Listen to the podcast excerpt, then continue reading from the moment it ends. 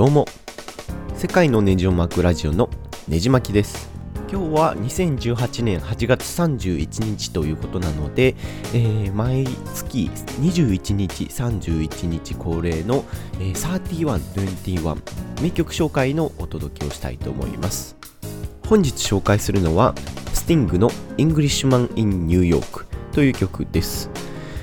ティングというミュージシャンの前にザ・ポリスというバンドの紹介をしないといけないかなと思ってます。で、このスティングはザ・ポリスっていうイギリスのめちゃくちゃ有名な、えー、3ピースの3人のバンドのベーシスト兼ボーカルを担当しています。ロックバンドって基本的に4人で構成するのが普通なんですけれども、えー、ザ・ポリスの場合は3ピースということで3人でやっています。まあ、日本で言うと、凛としてしぐれとか、レミオロメンとかが有名な3ピースバンドです。やっぱり4人でやるべきところを3人でやってるので、えー、一人一人の負担が結構大きくてですね、その分かなり個性が強いとこも魅力的です。ザ・ポリスのドラムスのスチュワートも非常に有名な人で、普通のドラムとは一線を化してるような叩き方で、まあ、リズムどうなってんのとか、えー、手いくつあんのって思うぐらいの凄さです。ギターの方も印象的なリフが結構多くて、えー、例えばで言うと代表曲の「メッセージ・インナー・ボトル」という、えー、日本語タイトルは「孤独のメッセージ」という曲があるんですけれども、まあ、この曲を聴くと、ああ、この曲かって思うぐらいの有名な曲なので、一度は聴いてみてはいかがでしょうか。音楽性としてはロックミュージックなんですけれども、えパンクのようなスピード感がある曲もできますし、えなおかつ、まあ、レゲエ的なゆるさで月を歩いたり、なんかサハラ砂漠でお茶を楽しんでるような、えー、ゆるい異国情緒的な曲も演奏できるところがこのバンドの魅力です。本日紹介するのは、そんなザ・ポリスというバンドのボーカル兼ベースのスティングという男のミュージシャンの名曲です。この人やっぱりボーカルなだけあって、えー、金髪でかなり男前な感じで、若かりし頃のスティングは相当かっこいいです。まあもう今はだいたい66歳って調べたらさっき出てきたんですけれども、まあ、それでもいい年の取り方をしていて、えー、いかにも英国紳士って感じの立ち振る舞いです。で、一時期丸坊主にして話題になりましたけれども、不評だったのか、すぐに不思議なくらいふさふさになってました。若い頃は結構パンキッシュにザ・ポリスで歌ってたスティングなんですけれども、えー、ソロの方はわりかし大人テイストな曲が多いんですね。だからジャズ風とかあ管弦楽で、えー、全曲アレンジしたアルバムなんかも出てたりしてザ・ポリスでは見られないような曲を聴けるのがスティングのソロの魅力です。で、またこのスティングなんですけれども、昔、えー、教師をやってたっていう経験もありまして、えー、曲の中にユング心理学のワードをポンポン入れたりだとか、えー、知的な歌詞が多くてですね、U2 と同じく政治批判とかもしてたりします。本日紹介する Englishman in New York という曲も歌詞が結構いい感じなので、その辺も注目してお聴きください。ということで曲紹介の方に入っていこうかなと思います。まあ、まずは何の先入観も持たずに、えー、3、4回、まあ、Spotify とか YouTube とかで音楽を聴いていただければなと思います。まあ、この曲は先ほどもお伝えしたように、えー、大人な雰囲気を持ったジャズ風の音楽なんですけれども、1分54秒ぐらいの C メロから、えー、ソロ演奏へつなぐサックスとかもかなりかっこいいですし、ただそれだけで終わらず、えー、2分30秒あたりからの力強いドラムがバッと入るところとか、まあ、曲が単調にならないようにいろいろ工夫が凝らせてられているんじゃないかなと思います。バックでなるピアノのセンスもなかなかいい感じです。ということで、まあ、曲を聴き込めたら、まあ、よりその音楽の世界観に入り込むために、まあ、PV とかミュージックビデオとかを見ていただければなと思います。まあ、曲のタイトルのように、えー、ニューヨークを歩く、えー、スティングとかサックス奏者の様子が絵になったりもしています。まあ、白黒の映像と音楽とか本当にぴったりマッチしています。このまあミュージックビデオのメガホンを撮っていたのは、なんとあのファイトクラブとか、えー、セブンとか、えー、ソーシャルネットワークの映画で有名なデイビッド・フィンチャー監督らしいですね。僕も最近知ってびっくりしてました。まあ、PV から見てえー、音楽を聴くとその曲を聴くだけでその PV に入り込めたような錯覚に陥る体験ができるので、まあ、映像が作り出すイメージっていうのは結構力強いもんがあるんじゃないかなと思います。で、まあ、曲の世界観を頭に入れられた方は、えー、ぜひ歌詞も楽しんでいただければなと思います。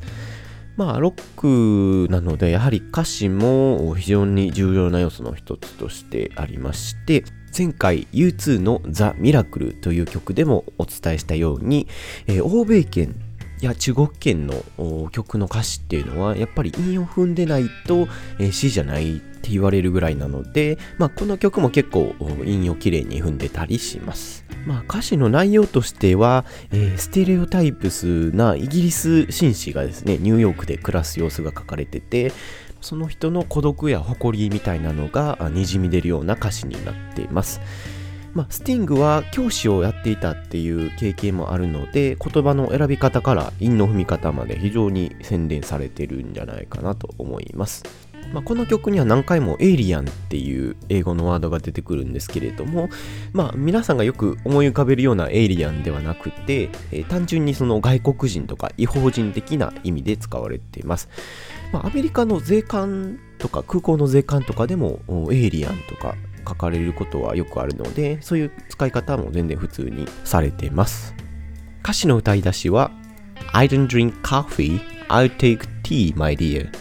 ということで、コーヒーはいらない、紅茶をいただくよ的な、まあ、歌い出しから、えー、ぐっとリスナーを英国紳士の世界に引き込むような歌詞で始まります。他にもパンは片面だけ焼いてくれとか、マナーメイクスメン、まあ、礼儀作法が紳士を作るとか、そういったおしゃれなワードがどんどん出てきます。他にもまあニューヨークでの曲なので、フィフスアベニュー、まあ、5番街ですね。まあ、そういったワードもちらほら出てきたりします。この曲の歌詞では何度も I'm an alien, I'm a legal alien, I'm an Englishman in New York ということが何度も繰り返されるんですけれども、やっぱりその英国紳士が、えー、異国のニューヨークで、えー、暮らす孤独や誇りみたいなのが書かれてる曲です。まあそれも曲のメインのテーマの一つなんですけれども、えー、実はクエンティン・クリスプという有名な作家作家や俳優をしている人について歌った曲です。そして彼は保守的なイギリス社会で、えー、同性愛をカミングアウトしていた先駆者としても非常に有名らしいです。で、まあ、歌詞の中で Be yourself no matter what they say つまり君自身であれ他人がどう言おうとという歌詞が何度も繰り返されてですね、まあ、LGBT が聴く歌詞としても非常に勇気づけられる名曲なんじゃないかなと思っています。まあ僕自身この曲は高校の頃に聴き始めたと思うんですけれども、まあその頃は単純に、えー、いいその異国情緒のある曲かなとは思ってたんですね。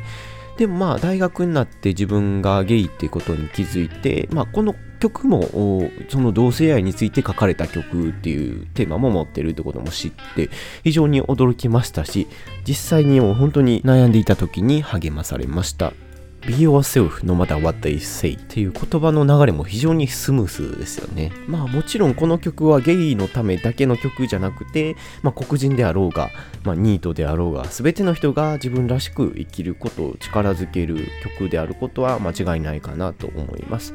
まあ歌詞って解釈は個人の自由ですので、まあ、自分の好きなように頭の中で歌詞を膨らませて、えー、詩を楽しんでいただければなと思います。やっぱりこの曲には個人的にかなり思い入れがありまして、僕が初めてニューヨークへ旅行に行った際に、まあ、歩きながらこの曲を聴いてみると、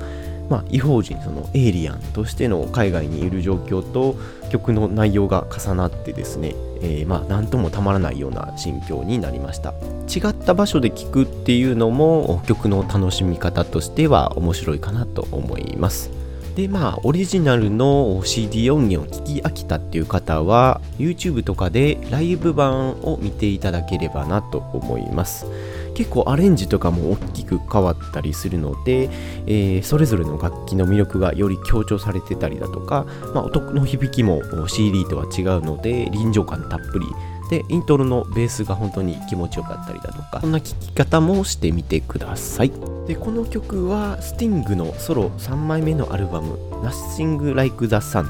というアルバムに収録されていてですね。まあ、同じアルバムの中に他にも名曲はいろいろ収録されてまして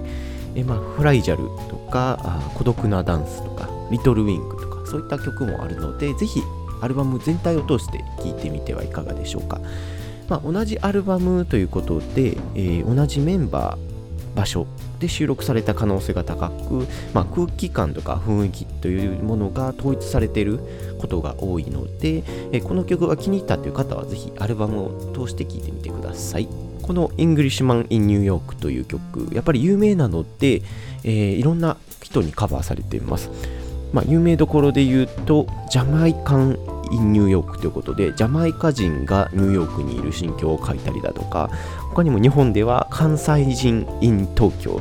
とかいう日本語カバーバージョンもあります。どれも独特のユーモアが含まれているので、ぜひ聴いてみてください。ということで、本日はニューヨークに住む英国紳士の心境を書いた一曲をお届けしました。まあ、ゲイや LGBT だけじゃなくて、あらゆるマイノリティの人に聴いてもらいたい一曲です。ということで、長くなりましたので、そろそろこの辺で終わりたいと思います。このポッドキャスト以外にもブログをやっておりますので、興味のある方はぜひご覧ください。URL は www. ねじまきブログ .com 世界のネジを巻くブログと申します。iPhone や iTunes でもしこのポッドキャストを聞いておられる方がおられましたら、ぜひ星やレビューをいただければ非常に励みになりますので、よろしくお願いします。次回は、えー、関西人の僕が関西について少し語ろうかなと思っています。では次のエピソードでお会いしましょう。